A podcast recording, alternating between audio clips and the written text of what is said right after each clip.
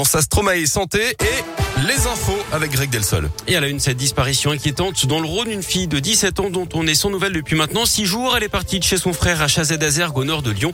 Elle pourrait se trouver dans le 7e arrondissement. Un appel à témoins a été lancé. Ce sont les gendarmes de Hans qui sont chargés des investigations. Un homme en garde à vue dans le Rhône, il est soupçonné d'avoir tué sa femme de 83 ans à Saint-Genis-Laval au sud de Lyon. Une enquête pour homicide sur conjoint a été ouverte. Le suspect aurait avoué avoir mis fin aux souffrances de son épouse atteinte d'une maladie dégénérative. C'est lui qui aurait appelé son assistante sociale mercredi matin. Il aurait mis fin au jour de la victime avec un pistolet à Grenaille d'après le progrès.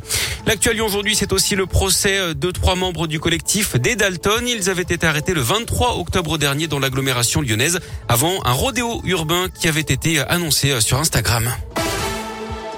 Lutter contre le harcèlement sexiste dans les transports en commun lyonnais, c'est l'objectif d'une nouvelle campagne de sensibilisation qui démarre en ce moment. Six affiches dessinées par la lyonnaise Digli sont en train d'être déployées dans le réseau TCL. Elles permettent de donner des conseils pratiques en cas de harcèlement, qu'on soit victime ou témoin.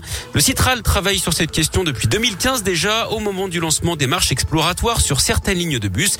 Des femmes volontaires et usagères faisaient remonter les problèmes rencontrés et ce qui pouvait être amélioré. Sarah fait partie de celles qu'on appelle hein, les ambassadrices. Elle a travaillé en 2018 sur la ligne C5 à la pape et trouve l'expérience positive. Parce qu'on voit déjà euh, qu'il y a des femmes qui osent parler de plus en plus, de parler librement de ce qui est l'harcèlement, de mieux le définir. Et c'est aussi un, outil qui, qui nous permet euh, en fait de, de, se sentir mieux, à l'aise, écouter et puis informer de ce type d'événement. Suite à ces marches exploratoires, on a moins d'incivilité à l'intérieur des transports en commun. La parole des femmes se libère à l'intérieur des transports en commun. Sept lignes de bus ont déjà fait l'objet de démarches exploratoires Désormais, euh, la démarche va se faire à l'échelle du quartier de la Guillotière.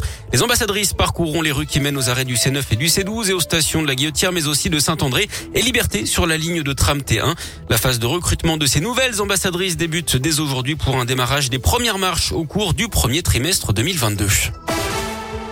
On reparle des débordements lors de Lyon-Marseille dimanche soir. D'après le Figaro, la guerre entre les deux clubs se serait également jouée sur le terrain informatique. Un pirate supporter de l'OM aurait infiltré le forum de discussion du site officiel de l'OL dans la foulée des incidents.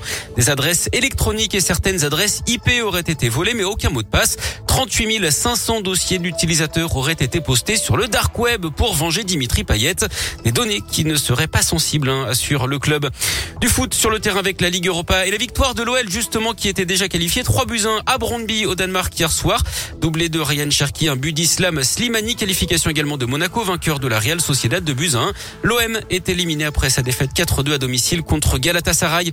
Et puis en basket, un choc 100% tricolore en Euroleague ce soir. L'Asvel se déplace à Monaco à partir de 20h.